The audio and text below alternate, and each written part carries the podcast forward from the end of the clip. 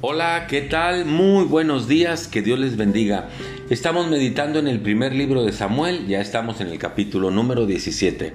Se da nuevamente una batalla entre el pueblo de Israel y entre los filisteos.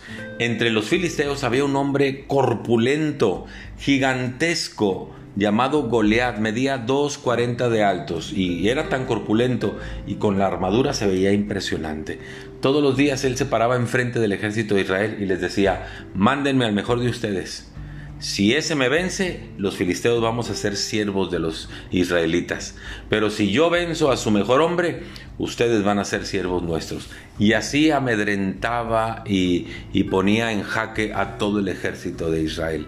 Y entonces un día David escucha esas amenazas y le dice al rey, eh, busca al rey Saúl y le dice, no desmaye el corazón de ninguno a causa de él, tu siervo irá y peleará contra ese filisteo. Desde luego que Saúl lo vio, pues este jovencito sin experiencia de guerra, dijo, tú no vas a poder con él. Y dice, mire lo que le dijo David. Añadió David, versículo 37, Dios que me ha librado de las garras del león y de las garras del oso, él también me librará de la mano de este filisteo. Y dijo Saúl, bueno, pues ve y que Dios sea contigo. Cuando se enfrenta a David, aquel gigantón, David traía cinco piedras y una onda para lanzar esas piedras. Cuando lo vio el gigantón dijo, este no me va a durar nada.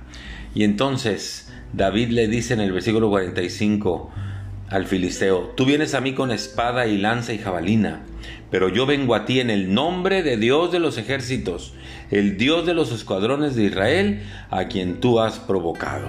Y sucedió lo que ustedes ya conocen la historia.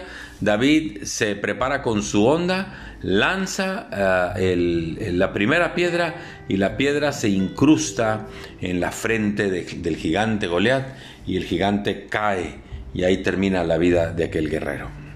Esto me recuerda las batallas que usted y yo día con día estamos enfrentando batallas a veces de cuestiones familiares, en cuestiones de relaciones, en cuestiones laborales, en cuestiones legales, en cuestiones económicas. Y a veces se nos presentan como gigantes y muchas veces no sabemos ni qué hacer. Yo le quiero invitar para que haga lo que hizo David. Enfrente a esos gigantes en el nombre de Dios. Y dígale, Señor, en tu nombre voy a hacerle frente a esto. Le quiero recordar que dice Filipenses 2.10 que en el nombre de Jesús se doblará toda rodilla de los que están en el cielo, en la tierra y debajo de la tierra, y toda lengua confesará que Jesucristo es el Señor. Ese es el poder del nombre de Dios. Así que le invito a pensar, ¿cuáles son los gigantes que le amedrentan? Platique con Dios y confróntelos en el nombre de Dios. Dios le dará la victoria. Muchas gracias, que Dios le bendiga.